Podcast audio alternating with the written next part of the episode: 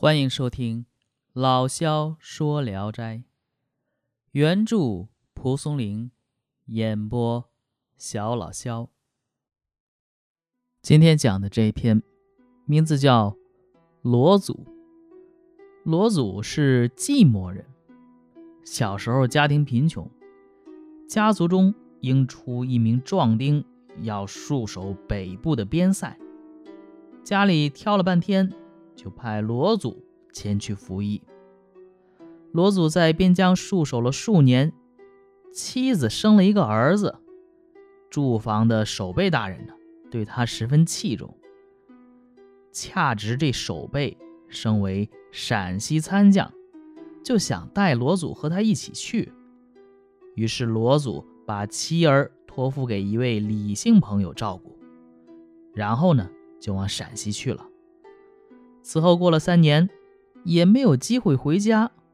恰巧参将要派人送信到北部边塞，罗祖请求派他去，顺便呢也看望一下妻子和儿子。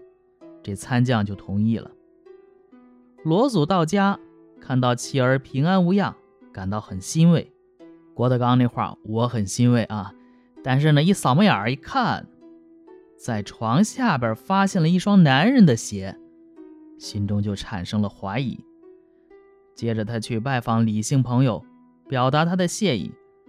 这李朋友呢，买来酒，殷勤的招待他。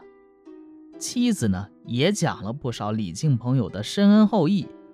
罗祖不胜感激。第二天，他对妻子说：“我要去替参将送信去，晚上回不来，你别等我了。”说完。出门骑马走了，走是真走了吗？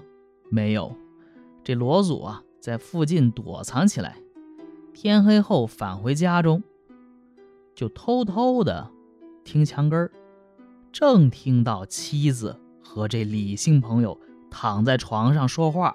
好家伙，这真成了托妻献子了啊！我这还巴巴给人送信呢，结果妻子被人照顾了。然后呢，心中肯定大怒啊，踹开门冲入屋内，那俩人吓得跪在地上，爬行着叩头请求饶命。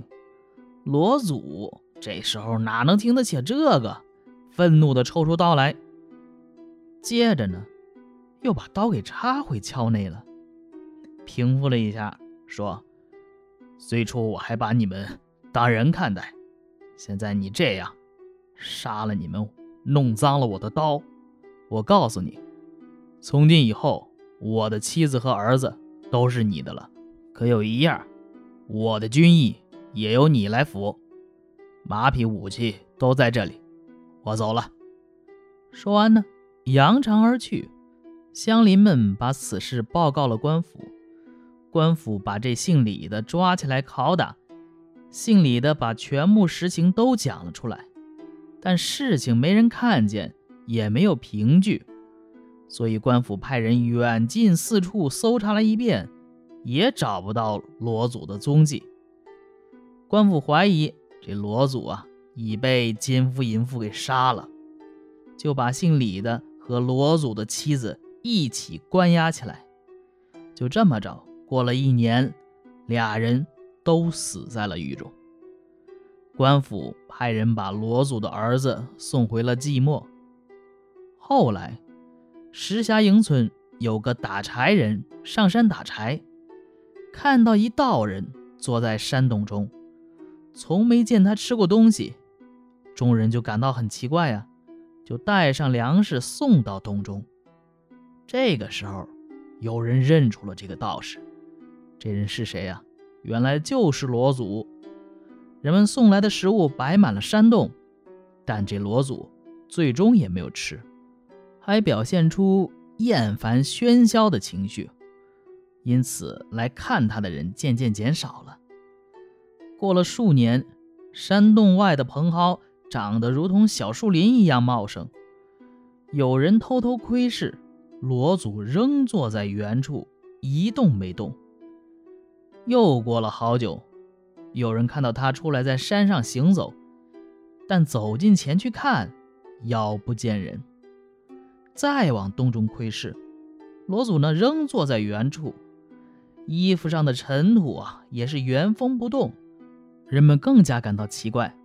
过了几天再去看，这罗祖啊，好像已经作化成仙很久了。